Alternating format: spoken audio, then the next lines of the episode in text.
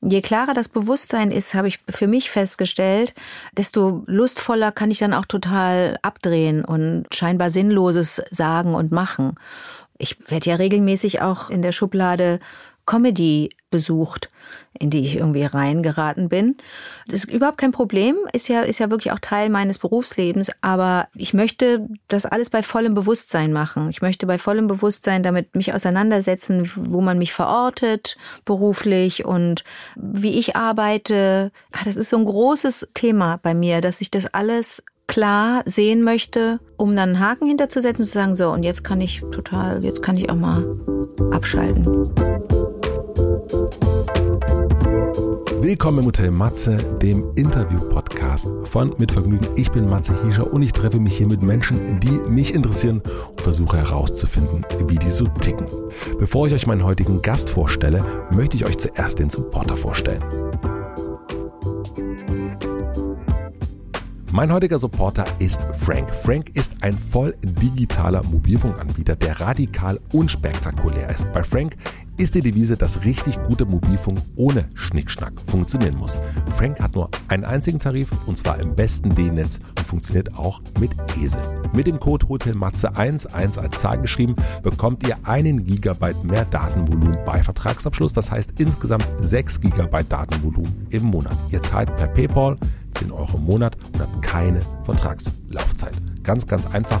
Meine Kollegin Maxi hat mir gerade gesagt, als sie hier sagte, dass Frank hier Supporter ist, dass sie eine ganz begeisterte Nutzerin von Frank ist. Schon mehrere Monate und eben begeistert ist, wie einfach das alles funktioniert. Und wenn ihr Frank an vier eurer Freundinnen weiterempfiehlt, können die dafür sorgen, dass ihr sogar 10 GB Datenvolumen zum selben Preis bekommt. Wie genau das geht, lest ihr unter dem Link in den Show Notes. Vielen herzlichen Dank an Frank für den Support. Und nun zu meinem heutigen Gast. Mein heutiger Gast ist Anke Engelke. Anke Engelke ist Entertainerin, Schauspielerin, Moderatorin und Synchronsprecherin. Man findet vermutlich sehr, sehr schwer eine Person, die nicht weiß, wer Anke ist und man findet wohl auch sehr schwer eine Person, die gar nichts mit ihr anfangen kann. Wenn der Name Anke Engelke fällt, kommen alle Altersklassen ins Schwärmen. Anke blickt inzwischen auf über 40 Karrierejahre zurück und galt lange Zeit als die lustigste Frau Deutschlands und das auch, weil sie so ziemlich die einzige lustige einzige Frau im deutschen Fernsehen war. Das ist jetzt Gott sei Dank anders. Als Zwölfjährige stand bzw. saß Anke für Radio Luxemburg vor dem Mikrofon. Nur zwei Jahre später moderierte sie das erste Mal im Fernsehen. Ein paar ihrer Leuchttürme. Die Wochenshow Lady Kracher, Anke Late Night, Ladyland, Blind Date, die Moderation für den Eurovision Song Contest oder bei der Berlinale. Seit 2007 ist sie die deutsche Stimme von Marge Simpson. Sie war als Schauspielerin unter anderem in der großartigen Netflix-Serie Das letzte Wort zu sehen. In diesem Jahr habe ich sie bei LOL, Last One Laughing und im Kino mit meinem Sohn gesehen. Ich habe in meiner Beschäftigung mit ihr wirklich nichts gefunden, von dem ich dachte, oh, das ist jetzt qualitativ mal nicht so gut. Bei einer so langen Karriere, bei so vielen Produktionen, so unterschiedlichen Produktionen auch, wollte ich wissen, wie ihr das gelingt. Wie gelingt es ihr, Qualität herzustellen? Wie gelingt es ihr, Leichtigkeit herzustellen? Sie erklärt mir ihre Kriterien bei der Auswahl und ihre Lust und die Notwendigkeit, die Kontrolle abzugeben. Es geht um ihre Neugierde auf neue Projekte, aber auch um die Wichtigkeit ihrer sogenannten Standards, also die Kür und die Pflicht. Wir sprechen aber auch über Moral, Neid, über Musik und Smartphones und ganz am Ende auch über Wünsche. Wir haben uns in Köln getroffen und es war sehr, sehr interessant, weil Anke einen finde ich, ganz eigenen Rhythmus hat. Es hat ein bisschen gedauert, bis wir den gemeinsamen Beat gefunden haben, aber dann hat es geklappt und dann haben wir sehr, sehr schön, wie ich finde, miteinander getanzt. Ich wünsche euch viel Vergnügen mit der letzten Folge 2021. Hier kommt Anke Engelke. Applaus bitte. Ba, ba, ba, Schön, ähm, dass du da bist. Vielen Dank für ich die Einladung. Mich. Ich bin ja nicht so ein Podcast-Hörer, deswegen weiß ich gar nicht so viel, aber das ist doch nicht schlimm, oder? Nö, also okay, super. soll ich dir was dazu erzählen? Willst du irgendwas, ist dir das... Nö, ich äh, lass mich immer gerne überraschen so, aber ich habe gehört, dass du so ein interessierter Mensch bist und dass das nicht nur so ein Blabla ist. Das ist schön, das ist gut. ich habe hier lustigerweise mit, noch mit jemandem anders auch ähm, äh, gesessen, den ich, den ich total schätze, ein Komiker, der heißt Till Reiners und Das war auch total schön. Ja, das habe ich auch gehört. Das, das war auch so gut. eine Überraschung irgendwie, dass das so angenehm war, weil ich sonst so immer so denke, ah, ich habe jetzt nicht so viel zu erzählen, aber das war super schön. Ja, ich mochte das auch total gern. Ich habe das super gern gehört. Aber oh, das war, ich habe vor drei Jahren, und nee, vor zwei Jahren habe ich äh, mit dir und Roger äh, diese, diese, ihr habt so Jahresendsachen gemacht mhm. und ich lag so, äh, ich, ich äh, habe so Weihnachten, wir waren so die ganze Familie krank und wir lagen so in einzelnen Zimmern und ich habe so mein, mein Weihnachtsfest äh, oh. äh, quasi mit euch verbracht. Das war so warm und so schön und das, das war so ganz. Gibt's äh, das im, äh, gibt's das? Ja, das gibt's bei Mit YouTube. der Musik auch? Leider nicht mit der Musik, ah. aber man kann sozusagen dann draufklicken und kann dann die Musik hören, die ihr da immer gewählt habt. Und das war äh, oh, äh, ein ganz. Äh, Ach, das freut mich aber. Äh, das ist ganz, ganz schön und äh, das waren so mit die schönsten. Also Till und und das mit mit Roger waren fand ich so mit die schönsten Interviews oder oder es war ja mit Roger nicht so Interview, aber so Gesprächsatmosphäre fand ah, ich ganz okay. toll. Ah, das ist richtig, richtig schön. Das habe ich gar nicht, das habe ich gar nicht mehr so auf dem Schirm, dass das ja vielleicht irgendwo abrufbar ist. Also ich habe es natürlich in mir, aber so für Fremde. Ah, okay. Ja, das ist richtig schön. Also toll. Also ich freue mich auch immer, dass es dann sowas noch gibt und dass man sich sowas noch anhören kann und dass es irgendwie, ja, dass es irgendwie festgehalten ist irgendwie. Also ich, mhm. ja, ich weiß gar nicht, wie es dir da so geht, wenn das alles immer so festgehalten ist. Also ich werde jetzt 56. Ich habe angefangen, als ich elf war. Der Großteil dessen, was ich gemacht habe, ist nicht konserviert. Solange das Verhältnis noch so ist, ist ganz gut. Ja. Also seit wann wird was festgehalten? Ich habe natürlich VHS-Kassetten oder so Kassetten von Sachen, die ich als Zwölfjährige im Radio gemacht habe. Da hast du noch Kassetten richtig.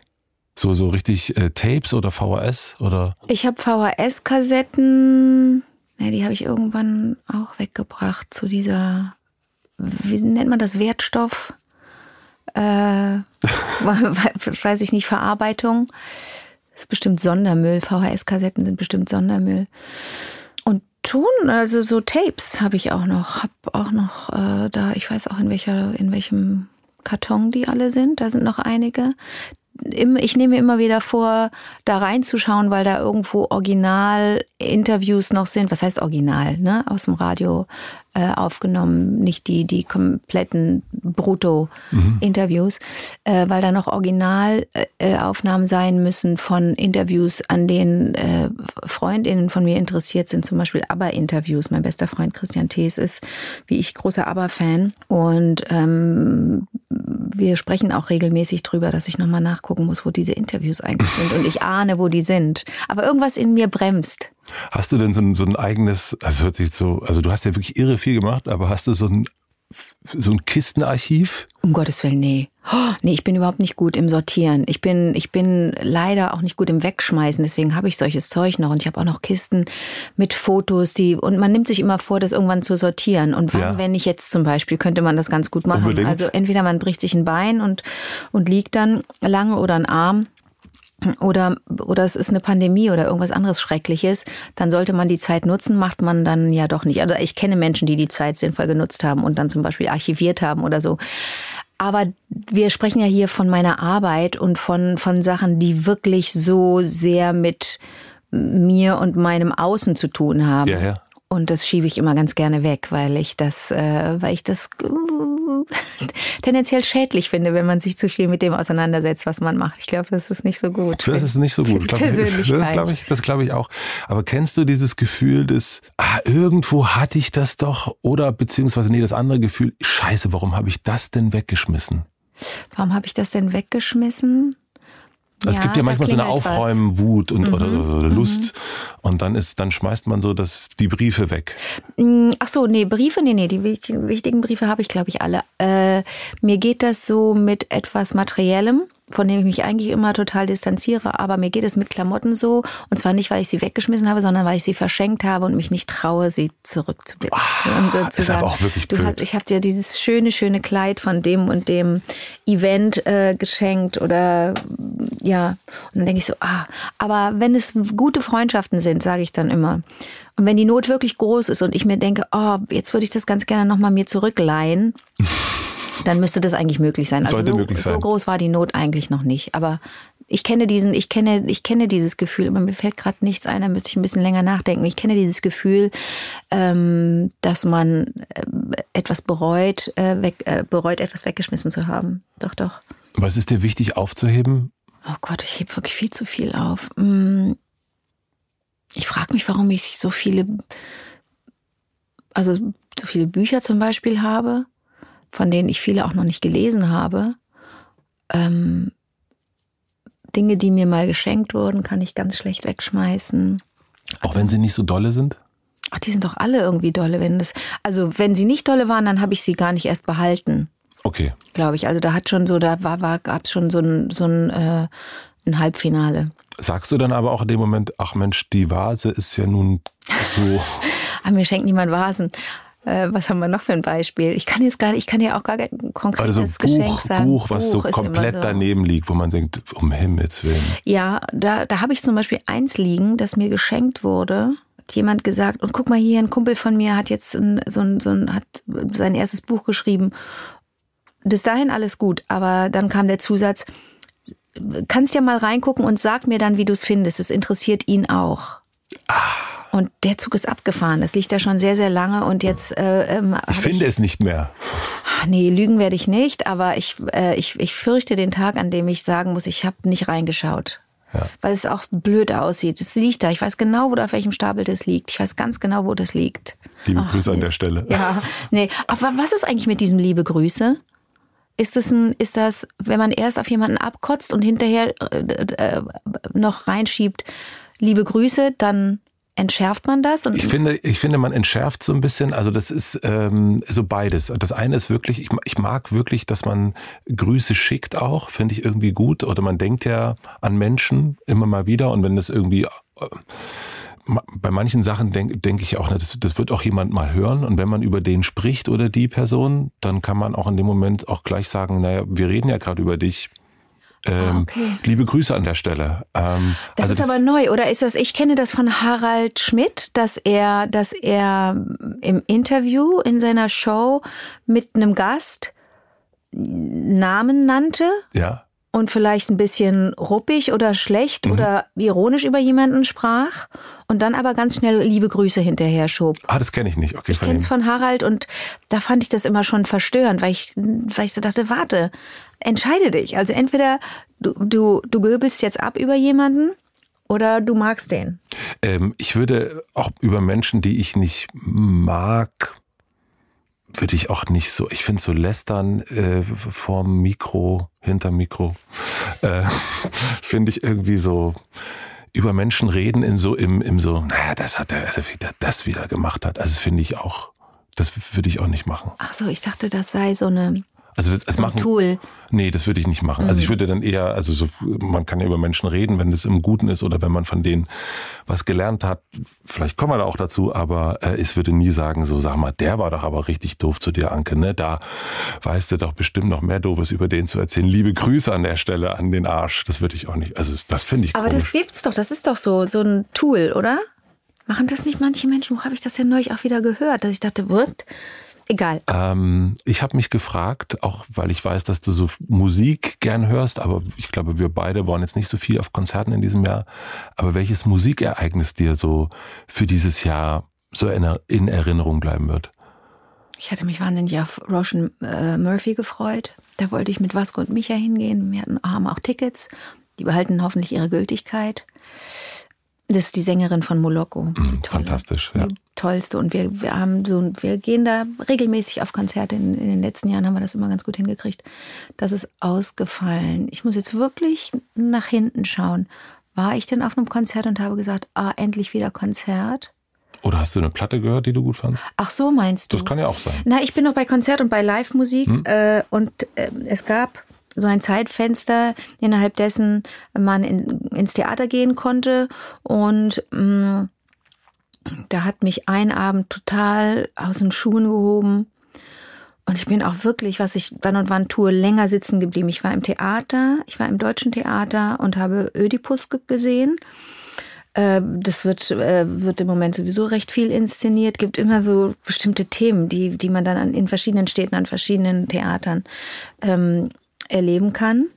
Und das war äh, in vielerlei Hinsicht ein, ein berauschender Abend. Es sind auch viele Menschen aufgestanden, die das irritiert hat, dass das so chorisch aufgezogen war. Also zum Teil äh, ähm, standen dann neun Menschen auf der Bühne und haben chorisch ähm, unisono einen mhm. Text rezitiert. Und es zog sich über fast zwei Stunden. Wow. Und es war extrem intensiv. Und ist es dann gesungen gewesen auch? Nein, Nein gesprochen. Gesprochen. Mhm. Aber es waren äh, ähm, vier MusikerInnen äh, im Off, die Live-Musik gemacht haben, die eine Mischung aus Klassik und Elektro war und Sowas habe ich selten erlebt. Bin, ich bin völlig von den Socken gewesen und ich werde mir den Abend, wenn es geht, irgendwann auch noch ein zweites Mal angucken, weil ich das manchmal so habe, dass ich denke, das kann doch nicht wahr sein, was ich hier gerade erlebt habe. Ich, als ich das erste Mal Helge erlebt habe, Helge Schneider, äh, in den 80er Jahren, Ende der 80er.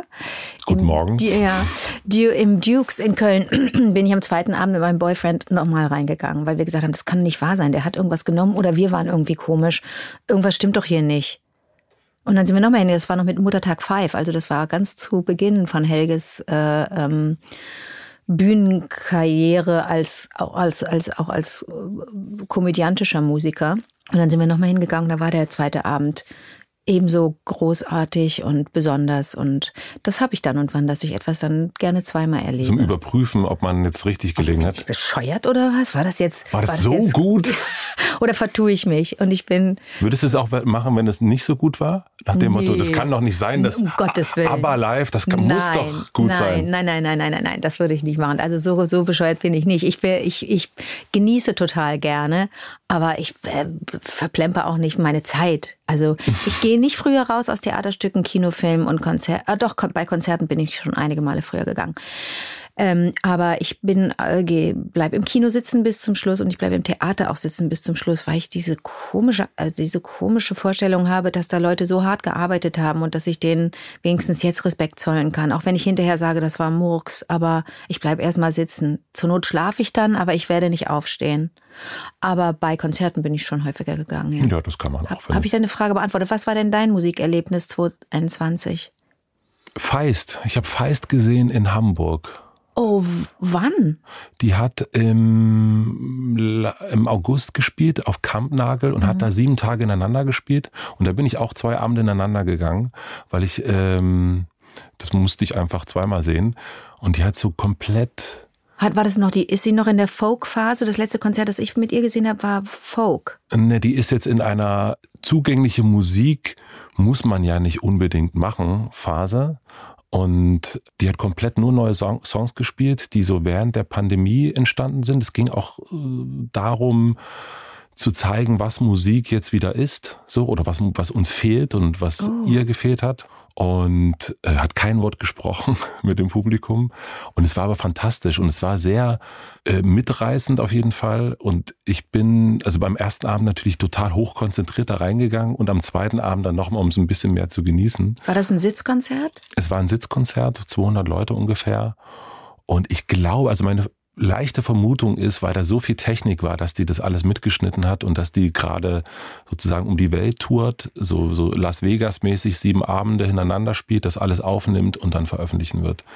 Ähm, okay. Weil es war sehr viel Technik im Raum und ich dachte, das irgendwie ganz schön viel Technik für das, was er hier gerade macht. Und warum kannst du, warum kannst du darüber sprechen, was sie mit diesen, mit dem aktuellen Konzert will, wenn sie nicht gesprochen hat? Du hast gesagt. Ich habe gelesen dazu. Ah, okay. mhm. Sie hat auf ihrer Webseite geschrieben, dass sie, ähm, also da ging es genau darum und das Ende des Konzerts war, dass sie einen, also wir saßen alle in einem Raum.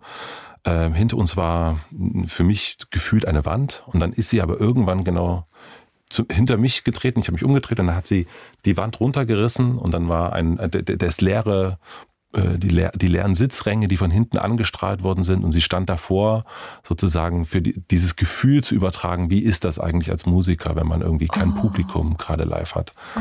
Ähm, sehr, sehr berührend fand ich das und, und ja. auch so ein, ein kleine, eine kleine, ja, ja, kleine, ich auch. kleine Gänsehaut. Und ich war nicht mal dabei. Und wow. sie, hat das, sie hat das ganz toll gemacht und natürlich ist das so hinreißend, aber es ist halt diese Sing-Along-Songs, die sie ja auch früher hatte, davon hat sie sich komplett verabschiedet, aber eben ist ja, also man, man will das auf jeden Fall hören und nochmal hören und nochmal hören, weil das so eine, weil einen das so reinsaugt und irgendwie so sehr mitreißend ist. Also das, sie kann, finde ich, dann schon sehr gut das übertragen, was sie, meine ich zumindest, fühlt. Also ich fühle es zumindest, wenn ich es höre. Und aus sie dabei sehe, wie sie da steht und ähm, sich selbst sozusagen in einen Chor hineinsingt. Was wird denn für dich aus diesem Jahr, wenn wir jetzt so meinen, wir sind jetzt ganz am Ende des Jahres, äh, was wird für dich bleiben? Woran wirst du dich erinnern? Bist du schon so ein bisschen im Reflexionsmodus oder? Nee, hat vielleicht ähm, mit hatten das zu tun. Das ist irgendwie so zerfetzt. Diese Pandemie hat alles so zerfetzt, dass ich gar nicht so in Jahren denke, was ich sowieso selten tue. Das tue ich maximal, wenn es um Familie und FreundInnen geht. Dann ist man so, dann hat man so ein Jahr vielleicht vor Augen. Aber ähm, was das politische Weltgeschehen angeht oder auch das, was in Deutschland passiert, ist jetzt wegen der wegen Angela Merkels Karriereende, politischer Karriere, politischen Karriereendes, Genitiv, ähm, und einer neuen Regierung. Da ist ja so unglaublich viel los, aber was möchtest du hören? Was, was Persönliches, was, was mit meiner Arbeit zu tun hat oder was mit der Welt zu tun hat? Nee, wenn du so, also ich finde manchmal, wenn man so Fragen hört, was wird für das bei dir in diesem Jahr bleiben, hm, zum okay. Beispiel? Ja. Und dann denke ich immer, sag das Erste, was dir einfällt. Ah, okay. Ähm, da, also wenn ich, ich denke, man denkt ja manchmal so in Bildern und wenn du das erste Bild oder das erste Dia gerne sehen willst, ist es eigentlich mein Zuhause. Ich habe mhm. zwar wahnsinnig viel gearbeitet in diesem Jahr, aber ich empfinde mich als so Hausmensch, wenn ich, wenn ich an dieses Jahr denke. Viel zu Hause, viel Zeit miteinander. Küche, Wohnzimmer? ich gucke lustigerweise immer so von der Küche rein und und die Wände verschwinden dann so. Ich gucke so durch ein Küchenfenster, das so ein bisschen oben ist, mhm. eins. Und da gucke ich so durch und sehe komplett durchs ganze Haus, was eigentlich nicht möglich ist. Aber in meinem äh, verrückten Hirn geht das. Und das ist, ich bin so ein Familienmensch einfach und ähm, genieße das sehr, mit Leuten Zeit zu verbringen, die ich, die, ja, die ich, die ich gut leiden mag und die mich auch mögen und so. Das ist eigentlich, das ist eigentlich der Kern meines Lebens, dass ich so, so, so eine schöne Arbeit habe, ist äh, die Kirsche obendrauf. Und ist das, wenn es draußen so turbulent wird, also ne, wenn man jetzt sagt, man könnte jetzt äh, Corona, ne, Trump hatten wir, wir hatten, also ach, ich glaube, jeder weiß oder jeder, das, da ist ja einiges los. Ähm, und es ist ja schon auch überfordernd, finde ich zumindest. Ähm, ist das dann draußen? Also ist das dann bei dir vor der Tür, vor der, vor der Haustür oder dringt das so ein und, und macht dich unruhig? Dringt ein, ja, unruhig, nein. Also bestimmt gibt es da eine innere Unruhe, zumal äh, man als, als, als Mutter natürlich nochmal ganz anders perspektivisch denkt. Aber ich bin eine klassische Zeitungsleserin und Abonnentin und dann kommt die Zeitung was liest du? Die Süddeutsche. Und wenn die nachts kommt, also dann klappert es am, am, am Briefkasten und dann kommt die. Und ich arbeite manchmal noch zu der Zeit. Also ich schlafe nicht viel.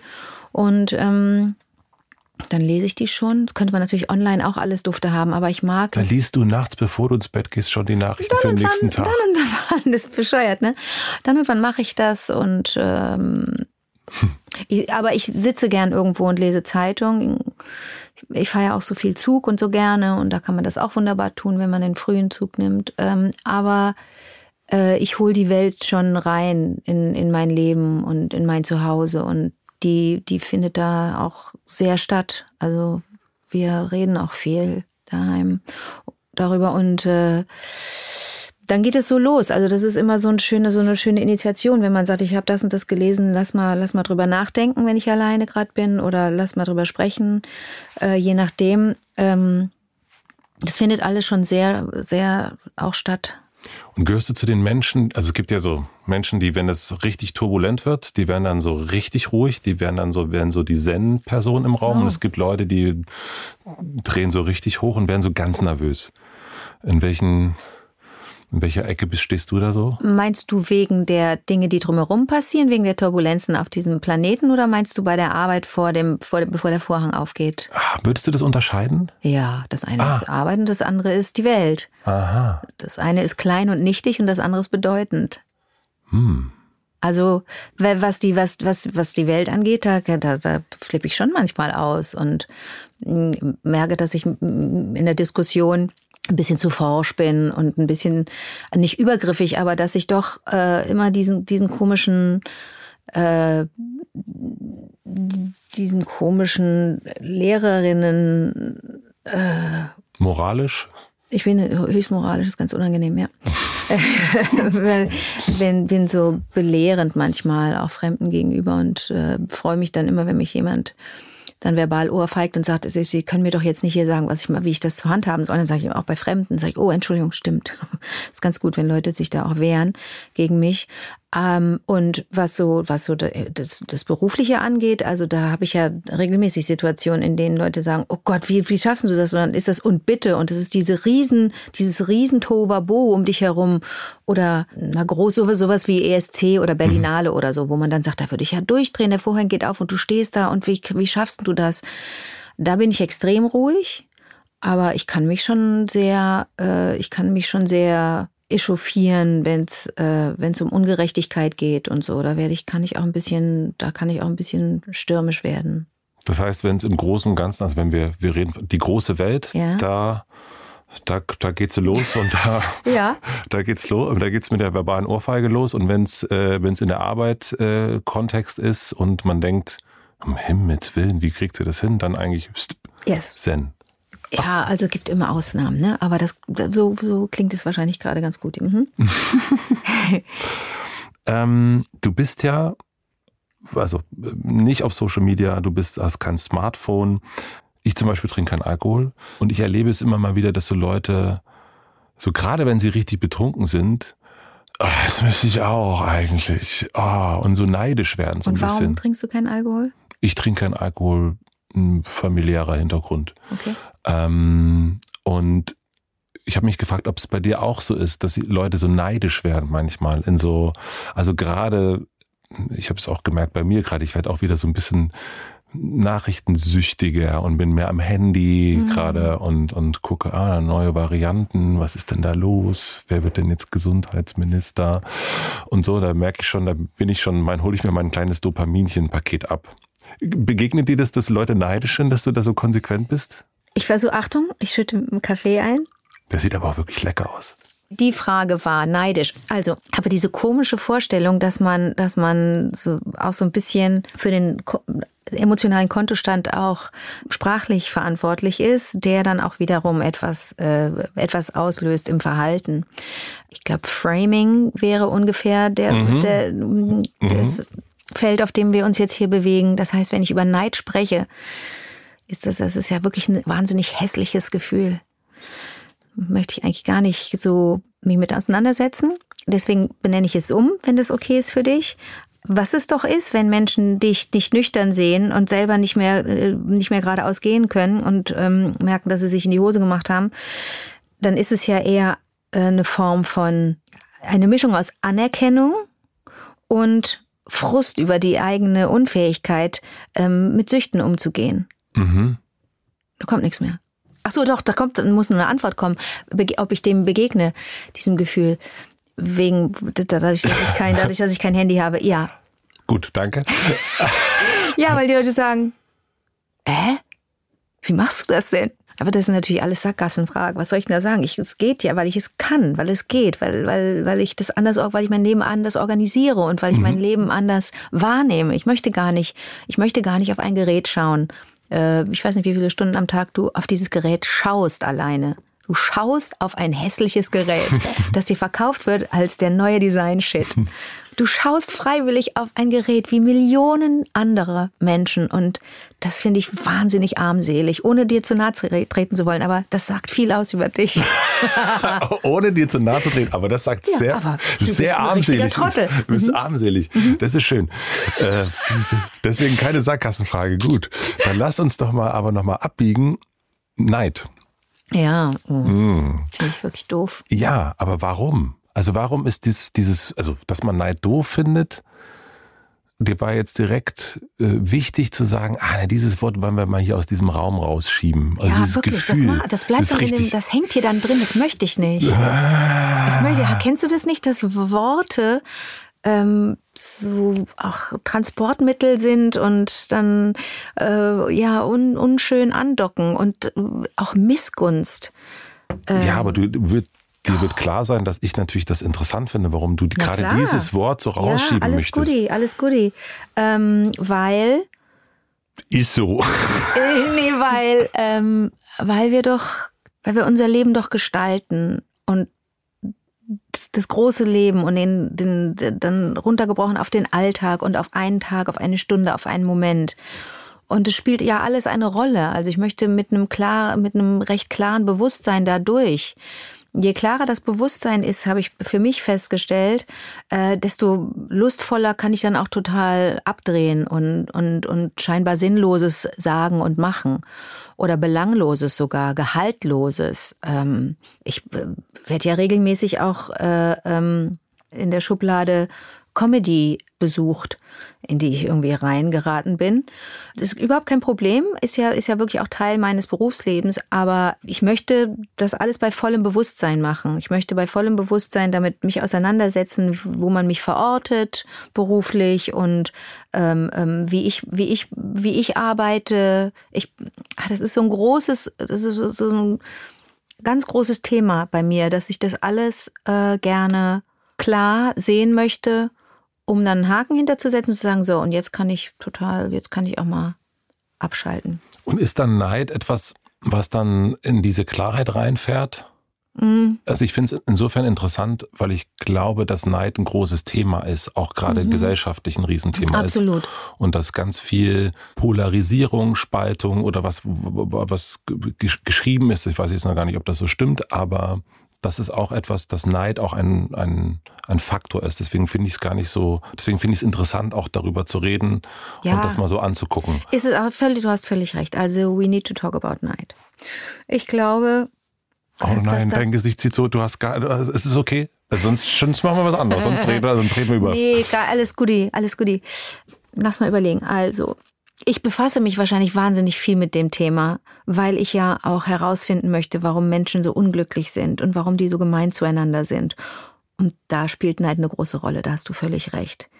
Wenn man so, wenn man so festhält an dem eigenen und nicht teilen möchte, wenn man dem Nachbarn, der Nachbarin jetzt nicht im, im, Wohn, im Wohnkontext, im, ne, sondern so den Menschen, mit denen wir uns umgeben, wenn man denen nicht sagen will, was man hat, ganz materiell jetzt gesprochen, ähm, weil man fürchtet, dass dann Menschen, dass NachbarInnen dann über einen sprechen oder sich ein Urteil bilden.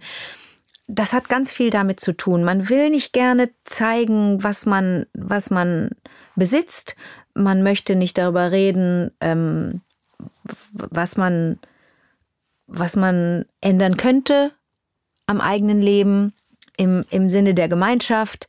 Das hat ganz viel mit Neid zu tun. Das hat ganz viel mit, mit der Angst zu tun, was abgeben zu müssen, was zu verlieren. Und da sind wir ganz schnell auch in der aktuellen Impfdebatte drin ich lasse mir doch nicht vorschreiben. Hat ganz viel mit Verlustängsten zu tun. Aber da hört für, viel, für viele, glaube ich, das Denken auf und die Auseinandersetzung mit diesen Aussagen. Denn wenn man die noch ein bisschen auseinanderdröselt, dann sieht man, aber dir nimmt niemand was weg. Du nimmst dir gerade deine Freiheit weg. Und gefährdest andere, das wissen wir auch alle, aber dir nimmt niemand was weg. Du nimmst dir die Möglichkeit weg, ein gesundes Leben zu führen und ein friedliches. Aber das ist wahrscheinlich für viele so ärgerlich, sich damit auseinanderzusetzen so anstrengend, weil man so konfrontiert wird mit den eigenen ähm, Bremsklötzen, dass es, dass es ganz schwierig ist, das, das äh, friedlich und, und ähm, mm, konstruktiv zu diskutieren. Und du hast völlig recht, das ist ein ganz, das ist ein total wichtiges Gefühl, ein, dass man, dem man in Gesellschaften begegnet, wo es Probleme gibt. Und machst du da einen Unterschied zwischen die, die haben und die, die nicht haben? Also, weil du hast gerade erzählt, äh, das Beispiel genannt, dass man besitzt etwas, man zeigt, man hat ein Haus oder man hat in Anführungsstrichen Reichtümer und möchte die aber nicht teilen, weil man Angst hat, dass jemand anderes neidisch sein könnte oder weil jemand anders die einen wegnehmen könnte. Mhm. Und dann gibt es ja sozusagen die anderen, die sozusagen den Reichtum angucken und neidisch sind, weil sie diesen Reichtum nicht haben. Gibt es für dich einen Unterschied zwischen den einen und den anderen? Von denen, die haben, zu denen, die nicht haben? Beiden Gruppen, kann man das, kann man das, stimmt das Bild? Äh, naja, klar, der Unterschied ist der oder die, der oder die mehr hat oder im Überfluss lebt, mhm. ist natürlich am Zug, muss was ändern. Nicht die, die nichts haben. Was sollen die ändern? Mhm. Sollen wir einen über die Rübe hauen und das Auto wegnehmen? Mhm. Nee, die können nichts tun. Also, das ist ein globales Thema. Menschen, die nichts haben, was sollen die machen? Können nichts ändern. Und das heißt, das Thema Neid ist vor allen Dingen bei denen, die es haben. Ja. Oder äh, damit, damit sozusagen das dieses Gefühl, also aus dem, aus dem Raum zu schieben und, und so ein bisschen für eine, für eine Befriedung äh, äh, zu sorgen, mhm. ist eigentlich bei denen, die, die privilegiert ja, sind. Ja, na klar. Mhm. Aber die, die untereinander, ich glaube, die schauen ja nach links und rechts. Die mhm. schauen ja, was die anderen haben und was die anderen sind und da können wir auch gerne wieder zu deinem Telefon gehen. Da kommen ja, glaube ich, regelmäßig neue Modelle, ne? Mhm so neues Zeug. Ich habe das Allerneueste übrigens. Nein, oh. habe ich nicht. Nein, aber, aber, oh. Ja, aber ich, ich wirklich, da bin ich ja irgendwann ausgestiegen. Das ja. ist ja, es gibt ja Bereiche, in denen man sich nicht bewegt. Ne? Also das, ob jetzt Telefon oder Sneaker oder Auto oder Kaffeemaschine, all diese Luxusprodukte, mhm. ein paar davon finden in meinem Leben auch statt. Ich mhm. lebe ja nicht in, in, unter der Erde. Äh, ähm, äh, aber es gibt ja auch ganz viele Sachen, mit denen man sich überhaupt nicht auseinandersetzt. Ja. Aber schon allein, wenn man das, wenn man das schaut, was du für technische Geräte hast, da setzt du dich ja auch mit anderen auseinander und sagst, guck mal, ich habe das und du, ach, du hast das, ah, ich habe das, das geht mhm. aber noch. Das ist so ein, da willst du aber auch nicht erzählen, was du noch alles zu Hause rumliegen hast. Ich glaube, das willst du einfach nicht, weil man dann ganz schnell sich schlecht fühlt. Mhm. Das, das stimmt. Ganz viel damit zu tun, dass man selbst verantwortlich ist für, ähm, für ein schlechtes Gewissen, das man hat. Das macht einem niemand. Das, das, das baut man sich selbst. Wenn du jetzt Nein zu etwas sagst, hm, bei dir ist es ja dann auch schon sehr lange, dass du nicht äh, fliegst innerhalb von Deutschland, sondern auch Europa und ähm, Smartphone und so weiter und so fort. Bist du dann sehr dogmatisch bei den Sachen und gibt es dann für dich auch kein Zurück? Ja, zu 90 Prozent schon. Ist also echt, ich bin ganz schön streng mit mir selber, aber mm, dadurch, dass ich so streng bin und so konsequent, ähm, erlaube ich mir dann auch Ausnahmen. Das heißt, ich, ich, ich drehe Anfang des Jahres in, in Polen und könnte das alles per Zug machen, aber ich habe einen Drehtag, muss dann wieder zurück nach Hause, weil ich hier arbeite und dann am übernächsten Tag wieder zurück nach Polen. Und das könnte ich mit dem Zug nicht schaffen. Also ich könnte von mhm. Köln nach Berlin. Das wäre eine, äh, das, ne, das sind ja meine, meine viereinhalb Stunden, die liebe ich. Und dann kann ich von Berlin mit dem Zug nach Warschau und müsste dann von Warschau nach Krakau und schon ist es ein ganzer Tagestrip. Länger als ein Tagestrip. Das checke ich dann auch und merke, das geht nicht. Und da weiß ich jetzt schon, da werde ich, da werde ich fliegen müssen. Das gleiche ich dann irgendwie anders aus.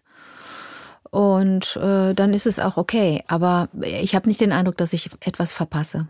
Und wie gehst du mit den Ambivalenzen um, die man da so hat? Also auch den eigenen Widersprüchen, die man, also ne, dass man ja auf der einen Seite macht man das und und, mhm. und, und, und fliegt nicht oder ähm, bringt den Kaffee selbst mit. Und arbeitet beim Film. Wo, und arbeitet beim Film wo und so viel Energie ver, ver, mhm. verdonnert wird. Mit diesen Ambivalenzen gehe ich sehr friedlich um und sehr gnädig. Also mhm. das habe ich so ein bisschen jetzt in den letzten Jahren gelernt, dass ich ähm, da großzügiger sein muss und ähm, weniger, äh, weniger hart in den Urteilen und Bewertungen. Dir selbst gegenüber? Hm, mir und anderen gegenüber. Ich finde das total in Ordnung, wie andere leben. Also ich koche für eine Familie, aber ich bin, äh, also ich koche nicht vegan. Ich koche nur für mich vegan. Mhm. Ah, okay. Es gibt Fleisch und ich bereite für mein Leben gern Fleisch zu. Ich weine dabei in den Braten und das ist, das, das, das ist der berühmte äh, Engelke-Braten. Das ist ne? der, berühmte, der Tränenbraten. Ah, nee, das, wie macht sie das? Ah ja, das, ist die Träne. Diese, diese Salzkruste. Ähm, mm, ja, äh, aber das wäre ja noch schöner, wenn ich anderen meinen Lebensstil oder meine, meine Haltung auf ähm, drücken würde. Das mache ich nicht. Ich habe so das Gefühl, dass du mh, mm, so in den letzten anderthalb Jahren so präsenter geworden bist wieder. Das ist so mein, also nur meine so äh, okay. Wahrnehmung. Und wie du geguckt hast, ist die Wahrnehmung, äh, stimmt die nicht mit deiner äh, ein. Aber ich habe, ähm, also ob das LOL ist, ob das äh, ähm, das letzte Wort. Dann jetzt kommt, wer steht mit die Show? Also du bist irgendwie mehr in so einem Kosmos drin. Du bist auch im Podcast gewesen, wo ich dich vorher, also man kennt dich, ich kenne dich auch, aber jetzt irgendwie habe ich das Gefühl, jetzt irgendwie, siehst irgendwie wieder mehr präsenter. Kannst du das, ist das ein also du, aber wie du guckst, sagst du eigentlich nee. Also nee, das Null. fühlt sich nur so an. Ich, ich, ich sehe ja, da kommen wir nochmal auf deine ein, äh, eine deiner Eingangsfragen zurück, wenn man so retrospektiv so ein bisschen das Jahr auseinanderpobelt. Ich sehe ja, was ich, äh, wie viel ich arbeite. Mhm. Wie viele, ich sag jetzt mal, wie viele Arbeitstage ich habe im Jahr. Natürlich sind auch Tage, die ich zu Hause verbringe oder auf Reisen verbringe, Arbeitstage, weil ich ja dann entweder einen Text lerne oder mir irgendwas aufschreibe oder irgendwas recherchiere oder so. Aber Tage, an denen ich wirklich ähm, Creme und Puder ins Gesicht kriege und wo irgendjemand und bitte sagt oder irgendwo eine Kamera oder irgendwo ein Mikrofon ist, das sind dann wirklich amtliche Arbeitstage, mhm. für die ich bezahlt werde. Die sind seit Jahren gleich, die Anzahl. Und ich würde nicht, ich würde nicht, äh, nicht, dass ich darauf achte und so eine, so eine, so mit Stechkarte arbeite, aber ähm, das ist das, was für mich zählt. Und die Außenwahrnehmung, die ist lustig. Also es ist interessant, dass du das so wahrnimmst. Mhm. Wie viele Arbeitstage äh, hast du im Jahr oder was? Wie gesagt, zähle ich nicht, aber ich weiß, ich habe so einen ganz guten, so eine ganz gute Stechuhr in mir selber vielleicht, dass ich mhm. merke, oh, ja. Ich glaube, das ist also warum das für mich präsent ist, ich glaube, weil es an Orten stattfindet, wo ich mehr bin. Vielleicht, genau. Also so, ne, wenn das, wenn das irgendwie in, in der, im, im Amazon drin ist ja. und so weiter, dann äh, oder im Podcast-Player, dann ist das für mich präsenter als jetzt ja. zum Beispiel im Fernsehen. Genau. Mm, das heißt, wenn du eine Arbeit annimmst, guckst du gar nicht, interessiert dich erstmal nicht, wo das dann ist. Wonach entscheidest du, ob was du machst? Das schön ist und klug und interessant und von Belang. Das sind die einzigen Parameter? Das waren doch ganz schön viele Parameter. Schön und klug. Naja, und interessant und äh, von Belang. Also die Sachen, die unter deinem Radar stattfinden, die ich aber seit 20 Jahren mache, mhm. die tragen mich ganz gut durchs Leben. Sowas wie die Simpsons zum Beispiel mhm. zu machen oder ähm, die Sendung mit dem Elefanten. Das sind so meine, meine Inseln, mhm. die finden so lange statt schon, dass ich so merke, aha, das ist so ein, das hat das, das gibt mir so ein wohliges Gefühl von Kontinuität und von ähm, Zuverlässigkeit. Oder die Lesungen, die ich zum Beispiel mache oder Konzerte, ähm, Zusammenarbeit mit einer Hilfsorganisation, mit der ich schon sehr lange zusammenarbeite.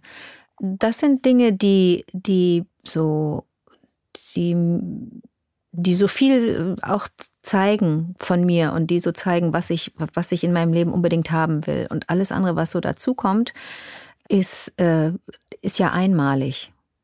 Mhm.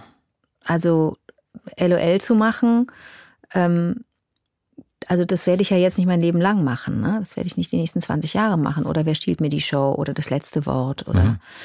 Mein Sohn ist gerade im Kino. Genau. Ähm, Hotel Transylvania, all diese Sachen, die ich so, die ich, die mein, die einzigartig sind, die wähle ich schon mit Bedacht. Ähm, aber die eben erwähnten fünf, sechs Punkte müssen gewährleistet sein. Und das heißt, also du, früher war das ja, das hast du mal erzählt, äh, war das Ladykracher, war so ein, so ein Anker. Mhm. Ähm, und jetzt sind es eben sowas wie die Simpsons zum Beispiel. Also da hast du so, da weißt du, das ist so dein, äh, der Grundstock sozusagen. Mhm. Und dann kommen ab und zu so ein paar kleine Kirschen drauf. Ja. Ähm, und dann guckst du aber, ob das ähm, nach deinen Kriterien ist. Warte mal, zwei Sachen sind schief in dem Bild. Also Kirschen, das sind alles schon die Kirschen. Also die Simpsons, was, was Besseres als die Simpsons kann es nicht geben. Es gibt kein Klü nichts ja. Klügeres. Und das davor sagtest du Anker. Mhm. Habe ich gesagt, Lady Kracher ist ein Anker? Mhm. Das war in, in, in, in einem Zeitporträt. Guck mal, wie, wie, wie, wie interessant. Eigentlich hält ein Anker einen doch fest und, und verhindert die Weiterreise. Mhm. Habe ich vielleicht Hafen oder sowas gesagt? Ich hoffe, ich wünsche, ich habe, aber wenn ich Anker gesagt habe, habe ich das vielleicht nicht, nicht, habe ich das nicht bedacht. Mhm. Kann gut sein. Also mhm. man redet ja viel. Mhm. Unsinn auch in Interviews oder unbedacht oder, oder sagt Dinge, die in dem Moment auf jeden Fall stimmen. Und Ohne dass man es vielleicht weiß. Ja? Mhm. Und ein paar Jahre später sieht man sie vielleicht anders. Also die Sachen, die so, die, die, die, ich nenne das immer Standards, die, die so in meinem, in meinem Arbeitsleben stattfinden, die spiegeln eigentlich auch meine Ansprüche ganz gut. Mhm. Ich möchte gerne improvisieren, deswegen mache ich die Sendung mit dem Elefanten. Ich möchte gern Quatsch machen. Das ist ja wirklich reiner Quatsch, was ich da mache für Vorschulkinder. Ich möchte gerne davon profitieren, dass kluge Menschen kluge, politisch einwandfreie Gemeinheiten und Albernheiten machen. Sprich Simpsons. Da setze ich mich ja in ein gemachtes Netz, äh, mhm. Nest. Nest und Netz. Da bin ich schon abgedeckt. Also wenn ich, ne, wenn ich so eine Liste hätte, was möchte ich gerne machen beruflich, dann habe ich ja da schon alles, dann ist ja schon alles da. Und wie sind, also wenn das für dich die Standards sind, was sind und und äh, und die ja auch gleichzeitig die Kirschen sind, mhm. was ist dann sowas wie LOL? War, ist es nicht der Wahnsinn, dass ich jetzt, dass man eigentlich sagt, aber du hast doch, du machst doch alles, was du. Ja, das ist wirklich der Wahnsinn. Jetzt kann ich ausprobieren, jetzt kann ich Sachen riskieren. Also die erste Staffel LOL war ja für alle ein totales Risiko, ein großes Risiko. Ja. Also ich erinnere mich dran, dass wir, dass wir sprachen, dass Bulli mich ja sehr früh ansprach und sagte, wie stellt man denn das zusammen? Wie stellt man denn da ein Ensemble zusammen? Wie macht man das denn bloß? Wie sehr müssen wir bei der Mischung gucken auf Stand-up, Impro, klassisch, äh, Influencer, Clown, politisches Kabarett und, und, und. Da gibt's ja so viele Subgenres bei, bei allem, bei, bei der, in der Komik. Das ist, das ist wirklich nicht einfach gewesen und, oder, oder das war nicht abzusehen, dass das so ein Erfolg wird. Das war ein großes Risiko. Da kann man ja auch für links und rechts abgewatscht werden. Aber das kann ich, das kann ich dann wagen und bin in so einer Sicherheit, dass ich sage, und wenn das den Menschen nicht gefällt, tut mir das leid, aber ich kann es nicht ändern. Ich finde es ja herrlich, dass Menschen einfach unterschiedlicher Meinung sind. Das ist ja super. Ähm, aber auch meinen Sohn zu drehen, äh, also wirklich in, in, in ein Arthouse-Film und kein Big-Budget-Blockbuster. Das ist ein sehr kleiner, feiner Film und ähm, ich glaube, das wäre, das wäre ganz schön, das wäre ganz schön waghalsig, wenn ich all diese sogenannten Standards nicht hätte und das, das ganze Jahr nicht hätte arbeiten können wegen der Pandemie und dann kommt die, das Angebot für so einen Film. Damit kannst du nicht, ein Jahr nicht überstehen mit so einem einzigen Film als Schauspielerin. Das geht einfach nicht. Und äh, inhaltlich durchaus aber äh, oder so was was was die Haltung angeht und die Ansprüche, die man hat an seine eigene Arbeit. Aber äh, darüber hinaus geht es nicht. Kommst du nicht klar? Ähm, was heißt, kommst du nicht klar? Na, es gibt einfach KollegInnen, die gerade nichts zu tun haben, nicht arbeiten können, nicht drehen können. Oder zwischendurch ging es ja wieder, dass Theater gespielt werden konnte. Aber jetzt auch aber für dich, also du würdest doch vermutlich klarkommen. Ich, ich komme klar, aber mhm. ähm, äh, dann will ich das jetzt mal äh, auf das, äh, will ich das mal fokussieren auf das Inhaltliche und äh, mhm. darauf, ob man das, äh, ob man das ohne Bedenken macht. Es gibt ja auch Projekte, bei denen man sagt, oh, ich weiß aber, wer da mitmacht. Da ist auch der und der oder die und die dabei und das ist eigentlich echt eine Schreckschraube. Will ich eigentlich nichts mit zu tun haben. Oder es sind ja verschiedene, bei Filmprojekten guckst du ja, ist es, ist es, ist es ein gutes Buch? Ist das eine Figur, die mich interessiert? Ist das ein, äh, äh, wie sind die verschiedenen wichtigen Positionen besetzt, wie Regie und Produktion und so weiter? Und wer ist da noch mit im Boot? Das kann nicht immer 100 Prozent äh, das sein, was, was du dir äh, in, in, was du dir in deinen Träumen vorstellst. Mhm. Und je weniger Kompromisse ich da mache, desto besser eigentlich. Und doch, manchmal mache ich Kompromisse und sage, ja, schau einfach mal, vielleicht lernst du dazu und kannst deine Meinung ändern anschließend. Ich finde ich ja super spannend. Und ist das dann so eine Art Spielplatz? Probierplatz, also nachdem, weil ich, weil du das, das andere so Standards nanntest, was mhm. ich total schön finde. Und das andere gibt's ja aber trotzdem diese ähm, Sachen und die finde ich auch, ähm, gerade weil die so gegen, gegensätzlich sind. Also LOL, da gehst du ja quasi selbst in dieses, wie heißt es, Schublade rein, so ein mhm, bisschen. Genau. Und bei meinem Sohn äh, gehst du ja selbstständig auch wieder richtig dolle raus. Ja. Ähm, und das sind ja wirklich zwei, also ich finde, weiter könnten Sachen also vielleicht gibt es noch, aber so künstlerisch ist das schon sehr, sehr weit auseinander. Das stimmt. Mhm, und, und stimmt. dadurch macht es auch so Spaß, so ja. ähm, das so als, als Beobachter anzugucken. Ob das ein Spielplatz ist? Mhm. Ja. Ja. Das ist ein ganz gutes Bild. Mhm. Und hast du, ich weiß, du hast erst schon gesagt, du hast es nicht festgelegt, aber gibt es für dich so eine Art, auch gefühlsmäßig zu sagen, so, naja, 50 Prozent ist Standard und 50 Prozent oder bist das du kann da? ich nicht, das kann ich nicht, das kann ich nicht sagen. Das weiß ich nicht. Und ist aus diesem Spielplatz schon mal ein Standard geworden? Also, okay, da müssen wir uns kurz mal von der, von der, ähm, also von diesen Begriffen lösen, aber äh, Aaron Lehmann, den Regisseur vom letzten Wort von der Netflix-Serie, den habe ich ja kennengelernt durch das schönste Mädchen der Welt. Einen ganz tollen Teenager-Film, den er gemacht hat vor ein paar Jahren. Und äh, da durfte ich die Mutter spielen, der Hauptfigur. Und da haben wir uns kennengelernt und ähm, daraus ist dann mehr entstanden. Also die, die Antwort ist ja. Also das ist unglaublich schön in diesem Beruf. Also ich, ich denke so oft an Menschen und habe ja auch Freundinnen, die andere Berufe haben oder anders arbeiten. Ich denke so oft an die Menschen, die das gar nicht wissen, was es bedeutet, neugierig zu sein und so ohne, ohne das Ergebnis zu kennen oder ohne eine Entwicklung oder Entscheidung zu kennen, einfach etwas zu wagen. Und es geht hier nicht um Leben und Tod, überhaupt nicht. Es geht um was ganz Banales. Es geht einfach nur um, um, ums Arbeiten, es geht um die Kunst. Aber was für ein Privileg, einfach sagen zu können, oh, ich bin so, oh, morgen ist erster Drehtag und ich, ne, also wenn ich dann mit meinen Freundinnen vorher spreche und sage, oh, morgen ist erster Drehtag, ich bin so gespannt. Oder ich war jetzt gerade in Berlin zu einer Kostümprobe, einer Maskenprobe, einer Tanzprobe für das vorhin erwähnte Projekt, das dann, äh, das mich dann nach Polen bringt, hab den Regisseur kennengelernt und war total happy und Mhm. hab komplett neue Leute kennengelernt. Es waren dann zwei, drei die dabei, die sagten, hey, wir kennen uns noch von, der eine sagte, von Gespensterjäger, das ist fast zehn Jahre her. Äh, und ja, da haben wir gedreht. Hab ich gesagt, ja Mensch, ich erinnere mich, Maske runter, ja, du bist's. Und jemand anders sagte, ja, ich hab, ich war äh, ZRL bei Tödliche Geheimnisse, so ein drei, so Dreiteiler, den ich mit Nina Kunzendorf zusammen gemacht habe. Das war einfach schön, diese Menschen wiederzusehen. Aber dann sagte ich, oh, dann kenne ich ja jetzt schon drei oder vier Leute hier und die anderen sind alle neu. Wie toll. Also das ist einfach wirklich schön, weil das auch Lebenszeit ist. Ne? Also du fährst jetzt gleich wieder weg nach Hause, aber du hast mit mir jetzt maximal zwei oder drei Stunden verbracht. Ja, aber weiter geht's. Aber beim Film und beim Fernsehen, da verbringst du Wochen miteinander.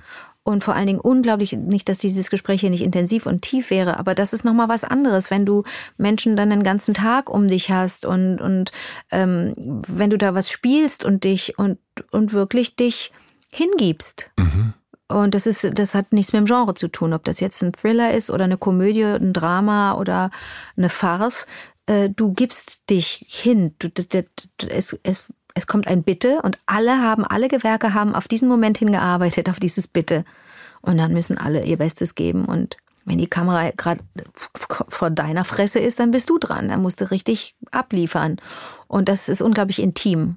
Das ist viel intimer, als, als, als man sich das vorstellt. Selbst wenn du dann nur einmal irgendwo von links nach rechts gucken musst oder jemandem irgendwie eine knallst oder jemandem Feuer gibst. Das ist einfach, du- du bist dann, du gibst dich dann hin, du bist dann, du lieferst dich aus. Das meinst du auch mit, ähm, äh, du hast gesagt, du, du magst es nicht, die Kontrolle zu behalten Mhm. und dann auch da in dem Moment wirklich zu sagen, ich gebe die Kontrolle ab, ich bin jetzt hier, ich bin, Mhm. stelle mich zur Verfügung und bitte. Bitte, dann, dann nehmt das, nehmt das, nehmt das einfach, nehmt mich dann. Mhm. Ähm, das ist meine, das, das sehe ich dann als meine Aufgabe, dass ich mich wirklich zur Verfügung stelle und ich bin dann auch wahnsinnig offen für, für Anregungen, für Hinweise, für Kritik, für Bitten, für alles, was da so stattfindet äh, in diesem, in diesem Schauspielkosmos. Ich bin da total offen und ich bin auch sehr dankbar, weil ich dadurch ja lerne. Ich bin in so einem Prozess. Ich, ich befinde mich die ganze Zeit in einem Prozess. Es ist total schön. Stell mir vor, du hast was studiert, bist dann fertig, hast dein, dein Diplom an der Wand und dann rein ins Arbeitsleben. Also es wäre nichts für mich. So sehr ich dann und wann sage, oh, hätte ich doch mein Studium nur abgeschlossen, hätte ich doch was auf dem Papier, hätte ich doch mein Jo- Jodeldiplom. Ähm, so sehr freue ich mich auch über diese, über diese Möglichkeit, ähm, in, in ähm, irgendwo hinzugehen, mich irgendwo hinzuspielen, wo ich noch nie war. Und das heißt, wenn du einmal dann auch Ja gesagt hast und du bist dann in Polen am Set, Mhm. dann gibt's für dich auch nicht, Oh nee, also das, also nee, also bitte, also das mache ich ja nun wirklich nicht. Wie lustig du das spielst. Du hast so, das war das dein, dein Angebot, zickige Schauspielerin? Die war? Ja. Also bitte, nee, also, also bitte. Jetzt Hm? ganz ehrlich, Matze, bin ich so? Glaubst du, so bin ich? Also jetzt bitte, nee. Nein, aber Gibt's natürlich, logisch. ich würde auch sagen, dass es den einen oder anderen Menschen gibt, Ja. der so sein könnte. Ja, ja. Liebe Grüße an der Stelle. ja, okay. An wen auch immer. Äh, Ähm, und aber es gibt ja Sachen, wo man, also wo man denkt, oh, das muss ich jetzt wirklich machen. Ich bin total tapfer. Ich bin echt tapfer. Ich Ja. das nicht. mhm. Das ist auch manchmal ein bisschen falsch. Äh, Und ja, das ist bestimmt auch manchmal falsch, dass ich dann so unglaublich devot bin und so und so mich so komplett aufgebe. Aber ich finde es eigentlich ganz gut. Ich, Weil du dich dann auch nicht kümmern musst, sondern einfach so. oh, interessant. Ja, dann sage ich ja, leck Arsch, mach du doch, entscheide du doch. Ich war jetzt gerade wandern zum Beispiel. und Ich mache das seit 16 Jahren. Mhm. Äh, Habe ich auch neulich zu ihm wieder jetzt auch zu ihm gesagt, Dirk. Äh, seit 16 Jahren laufe ich dir beim Wandern hinterher. Was ist Dirk, dein Hund? nee, Dirk ist mein Wanderkollege. Okay. Ja. Dirk, also seit 16 Jahren. Lauf, lauf ich dir. Aber ich finde es total angenehm, ihm hinterher zu laufen, weil er immer weiß, wo es lang geht. Manchmal doch super. verläuft er sich auch. Dann ist mir auch völlig scheißegal. Ja. Und du würdest ihm auch keinen Vorwurf machen und sagen, Dirk, einmal auf die Karte gucken, du Pimmel. Nee, ich freue mich einfach, dass ich absolut nichts machen muss. Kenne ich super. Verantwortung abgeben, super, super cool. Ja, das ist okay, gut. Das Das wir. ist super cool. Das- das- wunderbar, wunderbar, schön, schön. Initiierst du Sachen oder kommen die Sachen auf dich zu? Ich initiiere ganz oft, aber ich, das fühlt sich selten so an, als sei ich irgendwo Initiatorin, weil ich das Gefühl gar nicht so schätze. Ich finde das immer ein bisschen doof. Aber klar, schiebe ich Sachen an. Aber ich habe nicht das Boss-Gehen oder das, äh, das Macher-Gehen. Das habe ich nicht. Aber was schie- schiebst du? Oh, das hört sich ein bisschen komisches Wort. Ja, ne? Anschieben ist, ist. so, ja, ist blöd, ist blöd, ist blöd. Ähm, Man wird so direkt äh, genauer. Das ist schön bei dir, finde ich. Das Mhm. ist das, äh, die, die, die, die färbt direkt ab, die, das Wort, die Wortgenauigkeit. Ja. Ähm, na, ich habe Ideen und ich habe Visionen, vielleicht auch Wünsche und ähm, mache, mache das, setze aber selten etwas alleine um. Das, das mache ich. Ich bin ein, so ein Teamplayer und ähm, fühle mich unglaublich wohl, wenn ich ähm, zu einer Gruppe gehöre, in der jede und jeder irgendwas besonders gut kann Mhm. und Erfahrung hat und äh, Wissen und das, also ich bin so mehr Großraumbüro, ich bin nicht Einzelzelle.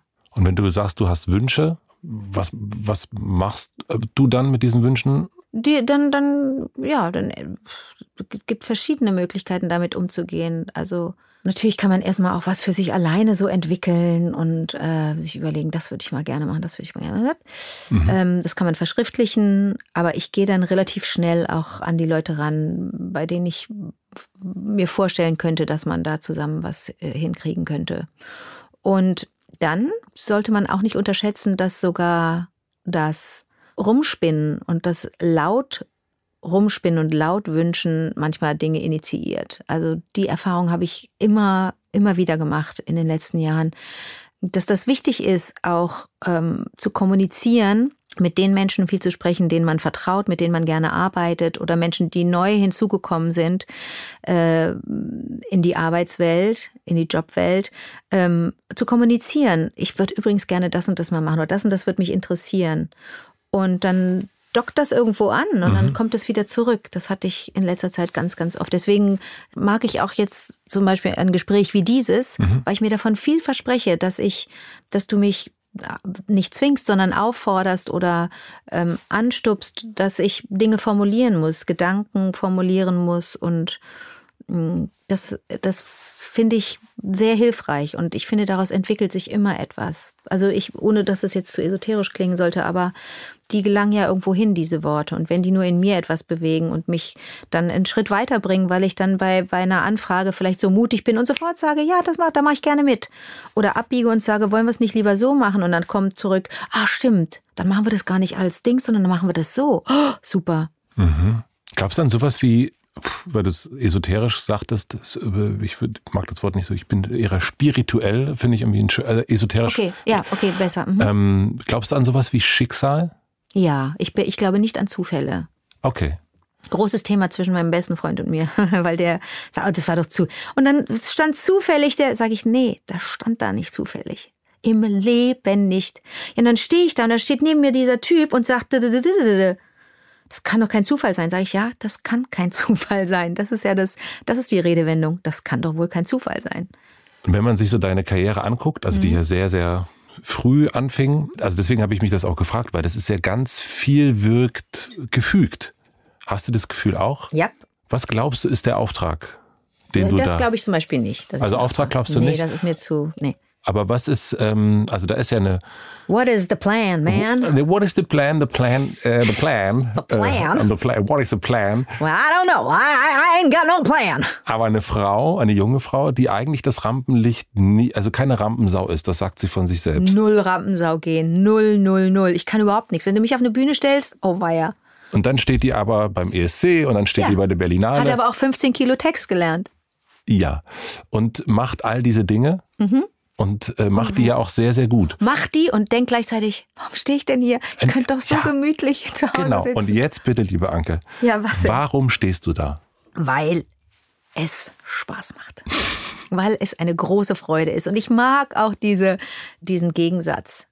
Ich mag den Gegensatz, dass es so Spaß macht und dass ich auch denke, oh, was ein Stress, jetzt muss ich mich damit auseinandersetzen, dass da so viele Leute zugucken und eine Meinung haben über mich und das finde ich eigentlich total dämlich und es entspricht so gar nicht meinem, meinem Verständnis von, von Miteinander, dass auf der einen Seite jemand ist, der sein Zeug macht und auf der anderen Seite sind Menschen, die es bewerten. Das finde ich einfach total ätzend. Aber du sagst halt, es macht halt Spaß. Macht großen, großen Spaß. Und solange das überwiegt, auf der Spaßseite mehr ist als auf der Oh-Seite, mache ich's. Dann gab es ja für mich zumindest, also da auch gerne äh, natürlich korrigieren Sie mich bitte, ähm, die also meine Wahrnehmung war ja, du bist zumindest in meinem Kosmos äh, präsenter jetzt in den letzten anderthalb Jahren mhm. gewesen. Und dann gab es eine Zeit hm, zwischen, ich würde mal sagen, 99 und 2004, wo man das denken würde, also jetzt auch nochmal nachgelesen, die hat ja die Kerze so derartig abgezündet, das ist ja unfassbar. Das war Lady Kracher. Und das war Lady Kracher, das war jede gefühlt jede zweite Woche bei Wetten das. Äh, oh. ähm, das war der erste Film. Das waren Preise ohne Ende. Das war äh, Blind Date, glaube ich, dann auch schon mhm. in dieser Zeit. Ähm, dann fing Anke hat Zeit. Nee, das fing noch nicht an. Das war später, mhm. genau. Dann die eigene Late-Night-Show. Mhm. Und das ist alles so in so einem vier, fünf Jahres Rausch. Äh, Boulevardmedien äh, und den ganzen Kladderadatsch mhm. und war aber auch diese Zeit ein, ich habe immer gleich viel gearbeitet. Ja. Wirklich. Also vielleicht müsste man das mal, müsste man das mal aufschreiben. Mich interessiert das einfach nicht, aber man könnte das gerne mal aufschreiben und so gucken, wie viele Arbeitstage in diesem, in diesem Zeitraum im Jahr so waren und wie doll das von der Außenwelt so wahrgenommen wurde, ne? Ja. Aber ich habe ja, das steht in einem total schrägen äh, Verhältnis zueinander, also wie viel ich gemacht habe und wie das wahrgenommen wurde. Also dann ist der Scheinwerfer vielleicht in den vier, fünf Jahren ein bisschen heller oder gewesen mhm. oder es waren mehr Scheinwerfer, weil es gerade gepasst hat. Also jetzt ist der Scheinwerfer nicht so nicht so da. Das heißt, es hat ganz viel natürlich auch mit dem Boulevard zu tun und mit den sogenannten Medien, die da anders drauf gucken und die das gerne verwerten, verwursten und äh, aber das heißt, hat sich ja verändert, mhm. glaube ich. Also, dass ja, du dann glaube, sagst, also, ne, du, es gab irgendwie eine Zeit, wo du da relativ, ja. finde ich zumindest, offener gesprochen hast und dann irgendwann so. Ich glaube, ich habe nie offen gesprochen, sondern ich wurde damit immer konfrontiert, konfrontiert ja. und so. Ähm, aber mein Leben ist jetzt nicht weniger wild und es wäre jetzt, ähm, wäre bestimmt auch wahnsinnig interessant, aber vielleicht mache ich das jetzt geschickter. Konntest du denn damals genauso wie jetzt Straßenbahn fahren? Ja, ja. Das ging alles ganz genauso. Immer gleich. Naja, Köln, ne, das Phänomen Köln, da spreche ich ja dann auch in dem Kontext immer drüber.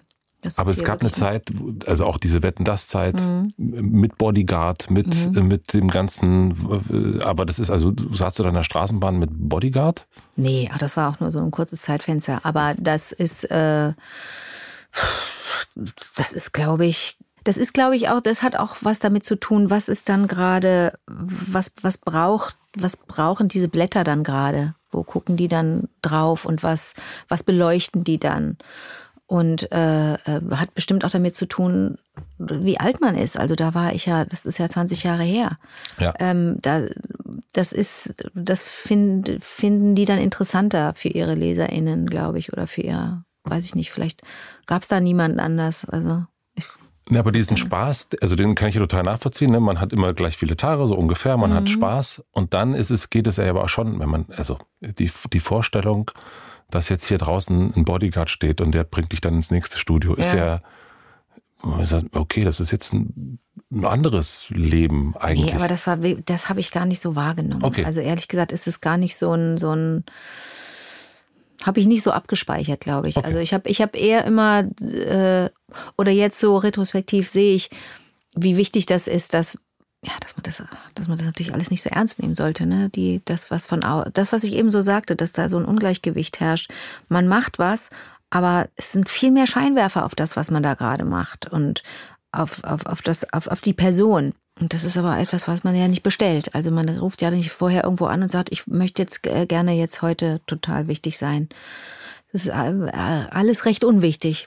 Das heißt, du machst einfach mhm. und äh, ob da jetzt zehn Scheinwerfer an sind oder einer, ist dir eigentlich ja. Wumpe, wie wir in Berlin sagen. Ja, vielleicht. Also das, äh, das, da habe ich aber auch irgendwann mal die richtige Antwort für gefunden, dass das ja ganz schön blöd wäre, wenn man anders, sich anders fühlen würde und anders arbeiten würde, mit einer anderen Energie arbeiten würde und das abhängig machen würde von der Anzahl derer, die es mitkriegen. Da, da, das wäre das, da, so ein Arbeitsverständnis habe ich, glaube ich, nicht, dass ich sage, ich mache jetzt ein, hm. das ist jetzt ein Arthouse-Film und wenn das Bitte kommt, spiele ich mit einer anderen Energie, als wenn das Bitte kommt äh, bei einem Blockbuster oder bei einem fetten, bei einer fetten Produktion. Und bei, wenn ich, hm, ich habe gerade eine, eine, Serie gesprochen, die heißt Unerschrocken. Die, das sind 30 Teile, ist französisch im Original und die Cécile de France hat im Original die, die, die Erzählerin gesprochen und alle Rollen. Und ich habe dann einfach Cécile de France Job auf Deutsch gemacht. Es geht um 30 Frauen, die Großes geleistet haben, wie es immer so schön heißt, aber nicht so richtig im Fokus sind. Also ob das nun Wissenschaftlerinnen sind oder Sportlerinnen oder Medizinerinnen mhm. und so, ganz toll. Wenn da das Rotlicht angeht, mache ich meinen Job mit genau derselben Leidenschaft und Präzision wie bei den Simpsons, was von Millionen geschaut wird. Ähm, ich fände, da, da wäre doch was, wäre doch was falsch, wenn ich von der Anzahl derer, die es dann wahrnehmen, am Ende abhängig machen würde, wie ich arbeite. Ich habe ein äh, sehr, sehr altes Interview gefunden. Ja. Und, ähm, und ich will dich jetzt auch nicht so mit so der Vergangenheit äh, konfrontieren. Mach nee, alles gut. Mach ich, mach ich aber trotzdem. Ja, bitte. Nein, und zwar ähm, wollte ich gerne wissen, wie, wie deine Haltung sich verändert hat. Das mhm. ist ein Interview mit Alice Schwarzer mhm. aus dieser, für mich zumindest, mehr Scheinwerferzeit. Mhm. Und da sagst du, geht's am Ende spinnt dir so ein bisschen rum, dass mhm. es ja irgendwie sein könnte, dass du Familienministerin sein könntest. Lustig, lustig. Und dann sagst du, eigentlich müsste ich vorher aber noch beim Fernsehen aufräumen. Und dann habe ich mich gefragt, ob du das gemacht hast. Ob ich da aufgeräumt habe? In deinem, das war so 2001. Ui, vor 20 Jahren. Habe ich beim Fernsehen aufgeräumt. Naja, wir haben ja vor einer halben Stunde festgestellt, dass ich keine äh, Macherin bin und das war vor 15 Minuten.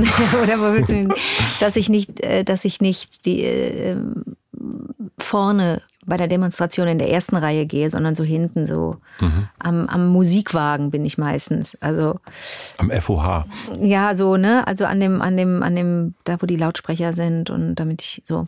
Ähm, das werde ich gesagt haben in Hinsicht darauf, dass Positionen beim Fernsehen ähm, ähm, primär äh, maskulin besetzt waren und auch hier und da noch sind, dass äh, dass es wenige Frauen in der sogenannten ersten Reihe gibt.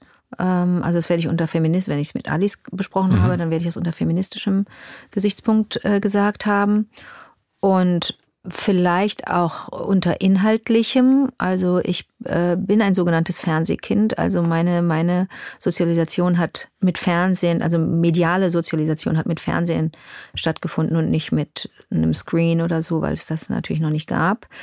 Fernsehen hatte dementsprechend auch eine größere Bedeutung äh, für mich als junge, als Mädchen, als junge Frau, als das heute der Fall ist bei Menschen in dem Alter. Äh, vielleicht bezog sich das auf das Angebot des Fernsehens, ohne dass ich da jetzt viel getan hätte. Also offensichtlich wurde ich nicht gebraucht und trotzdem hat sich was zum Guten verändert, mhm. würde ich jetzt mal sagen. Also das Fernsehen. Aber gibt es das Fernsehen überhaupt? Also dadurch, dass jetzt das, das lineare Fernsehen äh, nicht mehr von so großer Bedeutung ist ähm, oder ernstzunehmende Konkurrenz bekommen hat, weiß ich gar nicht, ob man noch so pauschal von dem Fernsehen sprechen kann. Ich müsste beim Fernsehen aufräumen. Was mag ich da wohl gedacht haben? Es gibt ja manchmal so eine ein, ein ähm jugendlicheren. Gerade aufgestoßen, Entschuldigung. Ist doch gar nicht schlimm. Herrlich. Also, ist mm, doch. Lecker. Ist gut? Guter Kaffee? Uh, auch ein groß, ein kleiner Gruß aus der, aus der Küche noch dabei. Kleiner Gruß aus der Küche. Mhm. Guten Morgen. Ja. Porridge. Hier ist es. Aber es gibt ja manchmal so, so ein, ja, ich, also da werden wir noch mal so ein bisschen den, also ich kenne das von mir zumindest, so mhm. den, den Jugendlicheren, na, da müssen wir mal aber echt, also da werden wir noch mal. Und dann so zehn Jahre später merkt man, ja, hm, haben wir dann jetzt, oh. Also ich, die Frage ist natürlich insofern etwas schwierig, weil ich da in so eine Eitelkeitsfalle tappen könnte. Aber ich bin davon wirklich weit entfernt. Aber vielleicht müssen wir einmal kurz über Ladykracher sprechen und darüber, dass es die erste Serie war, die Frauen ins Zentrum gestellt hat, die mh, hm, Frauen als hässliche, gemeine Menschen auch dargestellt hat, Kinder und Tiere sketchig misshandelt hat. Also da sind ja Babys auch mal. üble Sachen, üble Sachen. Da wurde den Kindern übel mitgespielt. Ähm, ja. Nicht, dass ich das als Aufräumarbeit jetzt verstanden wissen will, aber das war eine sogenannte Vorreiterserie. Mhm. Und da, da folgte ja einiges drauf. Und ähm, daraufhin habe ich mich ja dann auch zurückgezogen, weil ich so dachte, warte mal. Das ist aber nicht gut, wenn das jetzt alles so in Konkurrenz zueinander steht, sondern wenn, dann müssen wir das schon alle zusammen irgendwie machen. Ähm, aber Ladykracher würde ich fast bedeutend nennen in so in der Entwicklung, was das komödiantische im Fernsehen angeht. Also das war das war schon mit einer gehörigen Portion Feminismus äh, gemacht und auch gedacht. Mhm. Und dann ist es dieses leicht aussehen. Also da haben wir erst schon drüber gesprochen, ne? Also den, den, die größten Galas ähm, moderieren oder Filme oder Sketche und so weiter mhm. und so mhm. fort. Und ich habe mir so ein paar Sachen nochmal angeguckt und ich habe irgendwie nichts wirklich gefunden, wo ich dachte, ah, jetzt ist sie aber jetzt, jetzt kommt sie, jetzt kommt sie ans Limit. Und ähm, also sieht irgendwie leicht aus immer bei dir. Und mhm. es gibt irgendwie von, ich weiß nicht, ob du das kennst, von den Ärzten ähm, gibt es ein Lied und da singt Bela B, ich bin immer dann am besten, wenn es mir eigentlich scheißegal ist. Ähm, und das glaube ich nicht, dass es dir scheißegal ist, aber ich möchte wissen, wann du am besten bist dass es eben leicht aussehen kann. Ja, aber dann muss ich ja erstmal überlegen, wann ich denn selber finde, dass ich am besten bin. Das ist ganz schwierig. Das kann ich ja. gar nicht so gut. Das kann ich gar nicht gut. Aber ich weiß schon, was du meinst und ich weiß, wo die Frage herkommt und, und, und, und, und. Ich bin ja nicht doof. Ich weiß ja auch, dass das eine gewisse Leichtigkeit auch äh, ähm, verströmt ähm, oder dass man denken könnte, das sei leicht. Aber die Queen of Gala ist ja eigentlich Barbara, weißt du? Die, wenn du die fragen würdest, Barbara Schöneberger. Da ist sie. Man, und hier, begrüßen Sie unseren heutigen Showstar. Die einzige. Die, die, die, das ist ja bewundernswert, wie die das, wie die das, wie die da jeden Abend, die, die macht ja mehr, mehrere Galas. Dann, so. dann sprechen wir nicht von dir, sondern gucken wir uns sie an. Liebe Grüße an der Stelle. Aber warum gelingt es ihr, dass es so leicht aussieht. Die, die hat vielleicht, die hat das vielleicht, dass sie sagt, jetzt ist mir gerade egal. Die verplappert sich dann auch auf der Bühne und die macht da auch keinen Hehl aus. Sie sagt, wo bin ich jetzt hier heute? Ach so, ich bin gar nicht bei. Sorry, da war ich gestern. Da habe ich den Gag gestern gemacht, da hat der auch nicht funktioniert. Den lasse ich morgen. Mhm. So, so macht die das. Die ist ja eisenhart. Die macht das ja ganz, ganz groß, weil sie das auch nicht verbirgt, was da, was dahinter steckt. Nämlich, dass sie einfach einen großen Spaß dran hat, auf der Bühne zu stehen und zu flachsen. Das ist einfach ihr Ding. Ähm, ich habe diese Leichtigkeit nicht. Also ich, ich bin da, ich mache es mir da gerne auch selber noch so ein bisschen schwer, weil ich auch, weil ich jedes Mal denke, ich, mm, ich möchte die Leute erreichen, die das, ja. die das sehen. Und ich möchte den, ich möchte, ich bin ja als Vermittlerin da. Also es geht da nicht um mich. Also am meisten Spaß macht es mir wahrscheinlich, wenn ganz klar ist, hier geht es gerade nicht um Anke, hier geht es im Fall der Berlinale um den Film. Hier geht es um das Kino. Da geht es einfach nicht um mich. Und dann, das wird vielleicht vielen nicht klar sein, dass ich das nicht für mich mache. Und damit Leute hinterher sagen, oh, die, die Engle, Ekle, die, wie heißt der? Die ist Antje. Richtig, Antje, die macht das, die ist richtig heiß. Darum geht's überhaupt nicht. Es geht darum, jetzt ohne Witz, ich glaube, ich gehe, ich gehe, den Film muss ich sehen, von dem die da gesprochen haben. Der, ist, der interessiert mich jetzt, den interessiert mich echt. So, dann, dann, dann, dann bin ich total happy. Und das habe ich vielleicht immer schon so im Kopf. Vielleicht kann das sein. Das heißt, wenn, wenn du den Song singen würdest, würde der eher gehen, ich bin dann am besten, wenn es nicht um mich geht. Ja, ja, ja, das ist ja, das, das ist, aber das ist, das ist Mantra. Das ist mein, das ist, ja, na klar, logisch. Das steht über allem. Das steht über allem. Ähm, und bei, und bei Für mich ist das nicht so logisch. Entschuldigung, ich kenne dich nicht so gut, wie so, du dich kennst. Entschuldigung, ja, ja, ja. Aber die, aber der, aber der ESC, beim ESC ist es ja, äh, ist es ja, hat es ja geklappt.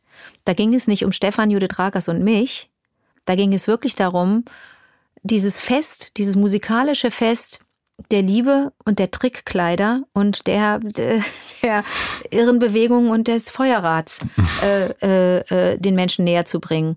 Und auch da, Mission accomplished. Also der ESC hat auch Natürlich. nicht zuletzt 2011 durch diese super Show äh, auch nochmal gewonnen und hat noch mehr Menschen erreicht. Also das finde ich ja, das finde ich ja klasse. Darum, darum geht's eigentlich. Ähm, aber wenn du dich jetzt so viel auch damit beschäftigt hast, was ich so, so mache gerade, äh, also das nimmt ja ein bisschen ab, dass ich auf der Bühne stehe und was präsentiere. Ja. Weil es gar nicht, weil es gar nicht so einfach ist, Dinge zu, also, also das so zu machen, dass es nicht um mich geht. Wenn ich, wenn ich, wenn ich zum Beispiel Konzerte moderiere oder präsentiere, was ich, was ich auch dann und wann mache, dann ist, geht es auch immer um was anderes. Also ich werde auch wieder in der Düsseldorfer er schüttet sich was ein, wird es auch wieder in der Düsseldorfer Tonhalle ein, äh, ein Konzert geben mit den Düsseldorfer Symphonikern. Und äh, da werde ich dann aber von Aktion Media berichten, von einer, von einer Afrika-Reise und werde versuchen, viele Spendengelder äh, auch wieder einzusammeln. Auch da, gibt, da steht zwar ich und vielleicht kommt auch jemand und sagt, ah, ich komme ihretwegen, weil das, weil ich dann weiß, dass es ein schöner Abend wird. Das mag alles sein, aber ich werde da nicht stehen und sagen, ich muss Ihnen mal erzählen, was ich heute Morgen gegessen habe. Das, da, wenn, dann verpacke ich das irgendwie so, dass es, dass ich, dass ich dann hinten raus doch wieder zu dem Thema komme, um das es eigentlich geht. Mhm. Wir haben erst schon, äh, also erst schon vor äh, einer Stunde 15 über das Moralische gesprochen. Mhm.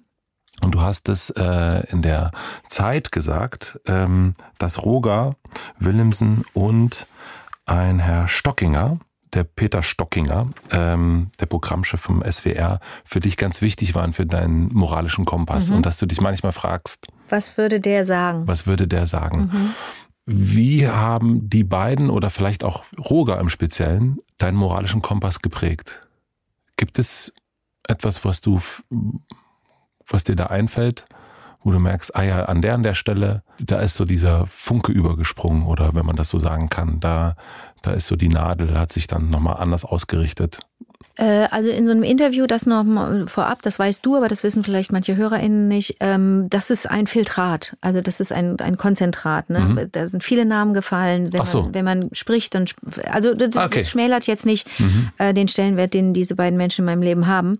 Aber es gibt natürlich viele Menschen, die mich inspirieren und die ah, okay. mir, die hilfreich sind äh, auch wenn sie nicht anwesend sind, aber die einfach helfen. Das kennen wir ja alle, dass wir, dass es Menschen gibt, die wir bewundern oder die wir, die wir einfach prima finden, in deren Nähe wir gerne sind oder deren, deren, deren wir bewundernswert finden. Aber du, diese beiden Namen nennst du völlig zu Recht, Peter Stockinger und Roger Willemsen. Ähm, aber es gibt nicht, in beiden Fällen gibt es nicht diesen einen Moment, der, der, der, der mir gezeigt hat, ach, das sind Menschen, die eine Orientierungshilfe sind, sondern das ist immer dieses, das ist dieser ganze Mensch. Und man muss, man muss viel Zeit mit Menschen verbringen, um irgendwann mal festzustellen, oh, das finde ich gut, wie die auf etwas schauen. Das finde ich gut, wie die sich verhalten. Das finde ich gut, wie die denken. Das finde ich gut, wie sie, wie sie, wie, wie, ja, ich finde verschiedene mm, Eigenschaften, die sie haben, verschiedene Verhaltensweisen, die sie zeigen, finde ich bemerkenswert und vielleicht auch inspirierend und gar, und das beantwortet vielleicht eine Frage, nachahmenswert. Also im Fall von Roger ist es dieses, dieses um, umfassende Wissen, dieses, ähm, diese, dieses nicht endende Ansammeln von Erfahrung. Also der, ich kenne niemanden, der so viel gereist ist wie er und in, in Länder gereist ist, von denen er überhaupt keine Ahnung hatte. Der ist ja da einfach hin. Der ist ja, also du hast ja auch Musikprogramme gehört, die Roger und ich zusammen gemacht haben, wie du vorhin erzähltest. Und kommt dann immer mit Musik zurück, mit Geschichten und schreibt dann auch noch ein Buch drüber. Also der Roger war so neugierig. Das, das, das kann man doch einfach nicht, nicht auch sein wollen, wenn man das so erlebt. Und bei Peter Stockinger, der mein Radiochef war zwölf Jahre lang, habe ich, habe ich mir abgucken wollen, habe immer so gedacht, so möchte ich auch mal sein, so möchte ich auch mal sein, so, so, so, so weit schauend und schon so sehr äh, ähm, mit, mitbedenkend, dass jeder Mensch sich weiterentwickelt und dass alles anders kommt, als man es plant. Das hat er immer schon auf dem Schirm gehabt. Also ich, ich habe früher dazu geneigt, zu schnell zu werten und zu schnell abzuhaken. Und wir beide haben vorhin an einer Stelle Check gesagt. Das ist auch ganz schön. Das muss man auch dann und wann bestimmt machen. Aber ich möchte das gar nicht so oft machen. Ich möchte, möchte ich möchte durchaus Dinge auch offen lassen. Warum nicht? Also nur so kann ich ja noch empfänglich sein für alles, was da von außen kommt. Also ich kann auch einen Menschen nicht abschließend bewerten und sagen, das ist immer echt ein Arschloch oder das ist ja echt mein Superstar, bis, bis dass der Tod uns scheidet. Das kann man, das, das kann ich gar nicht leisten. Möchte ich auch eigentlich gar nicht. Denn, und das ist ganz interessant, wie wichtig mir das zu sein scheint, so möchte ich ja auch nicht über mich geurteilt wissen. Darf ich hier an der Stelle Check sagen? ja, kannst du machen. Ja, Check, habe ich verstanden. Mhm. ähm, wir müssen so langsam zum Ende kommen. Ja. Ähm, wir haben gar nicht genug über dich gesprochen. Warst du schon mal dein eigener Gast? Nein. Hm. Und das fände ich auch merkwürdig. Wäre albern, ne? Das Aber irgendwie. So, na, sagen Sie doch mal. Naja, dann würde ich dann wieder nämlich mich selber so komisch affektiert so nachmachen. Stimmen imitieren. So, hm, und dann so affektiert, wie ich erst so diese. Das ist kein Problem. Ja, das ist so ein bisschen. Hm. Ähm, was erhoffst du dir vom nächsten Jahr? Ich wünsche mir für das nächste Jahr, dass diese Bundesregierung äh, einen guten Job macht. Also ich habe so ein paar Befürchtungen, weil ich ein paar Ministerien lieber grün besetzt gesehen hätte. Äh, einige Entscheidungen finde ich ganz, ganz wunderbar. Bei anderen müssen wir jetzt abwarten, wie das ist. Ähm, wie das äh, verläuft, diese, äh, dann mache ich mir auch Sorgen darum, dass die, dass, dass es, äh, dass wirklich so ein, der, der Graben tiefer wird. Hier bei den deutschen Menschen, die, äh, die in diesem Land, nicht deutschen Menschen, aber bei den Menschen, die in diesem Land sind, dass da zu viel Wut ist. Mhm. Finde ich ja ganz blöd. Äh, also, ne, wir sprachen vorhin über Neid. Wut ist auch sowas Ätzendes, kann durchaus auch ein total inspirierender, guter Motor sein, Wut, keine Frage. Also, ne, muss man, ich habe mich ja mit Trauer so auseinandergesetzt im, im Rahmen vom letzten Wort von dieser Serie. Wut ist manchmal wirklich ganz wichtig. Man muss mit Wut auch arbeiten können. Aber nicht, wenn es gegeneinander geht und wenn wir so gegeneinander sind und so. Das, die Entwicklung finde ich total beängstigend und, und furchtbar. Die finde ich wirklich, wirklich furchtbar und versuche meinen Teil zu tun, versuche offener zu sein, versuche fröhlicher, freundlicher zu sein, aber auch deutlicher, auch zu sagen, hey, stopp, bis hierhin und nicht weiter. Mm, und versuche auch besser hinzuhören, wenn andere Leute mir sowas signalisieren und, und, und. Also das erhoffe ich mir vom, vom neuen Jahr, dass wir alle besser hinschauen, besser hinhören, mehr miteinander reden, mehr zuhören. Dann hoffe ich, dass äh, die Menschen, die ich liebe, dass es denen gut geht im nächsten Jahr, ähm, dass die gesund bleiben ähm, und oder fröhlich. Ähm, und dann wünsche ich mir, ähm, ja, also meine Arbeit spielt auch eine große Rolle, weil ich, weil, weil meine Fröhlichkeit und mein und mein ähm, meine meine gute Energie natürlich auch daher kommen, dass ich dass ich tolle Sachen machen kann.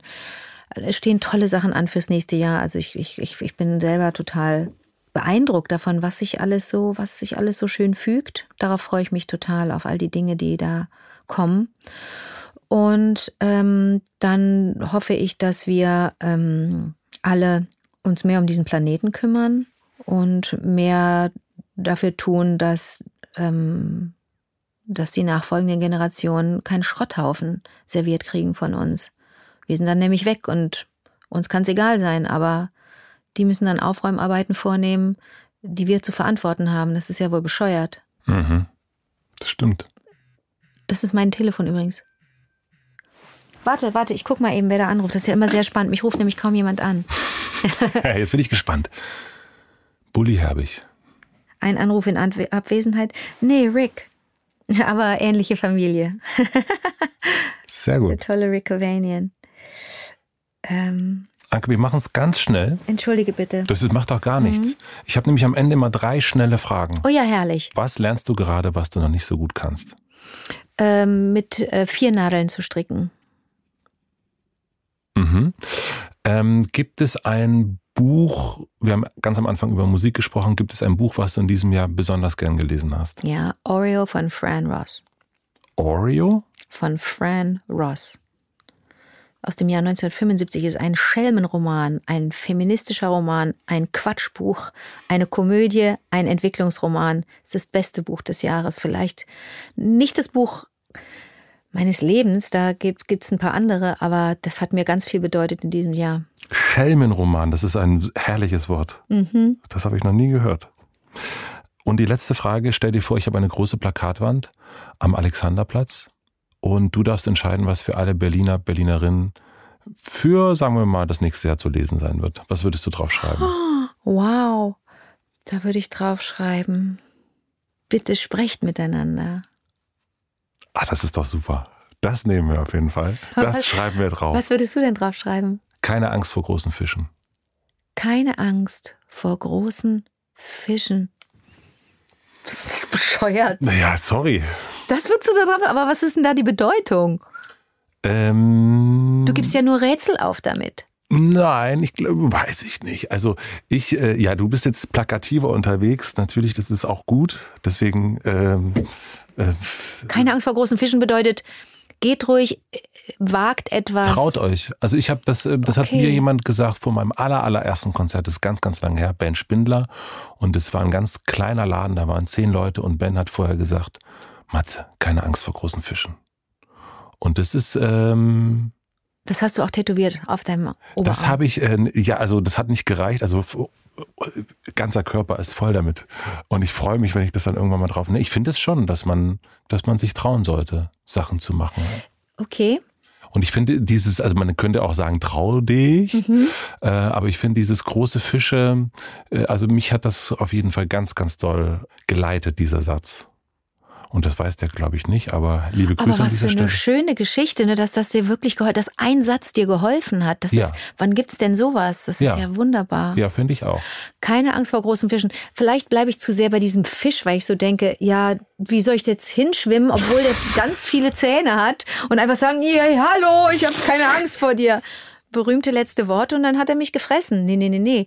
Also, dann habe ich das missverstanden. Okay, keine Angst vor großen Fischen im Sinne von sei mutig, weil du mehr kannst, als du denkst. Okay. Ja, gut, dann nehme ich vielleicht den jetzt. Nein, in nein, nein, das klingt ja völlig schmierig. Nein, nein, dann ist deiner schon super. Ist dein Tattoo, dein, dein Wandtattoo schon super. Ratsch, ratsch, ratsch.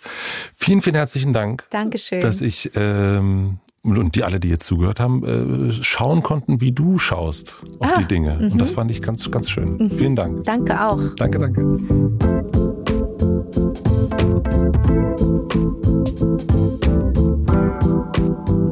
Das war Anke Engelke, das war 2021. Vielen, vielen herzlichen Dank fürs Zuhören. Ich habe natürlich so einiges mitgenommen aus diesem Gespräch und ich bin mir sicher, ihr habt das auch.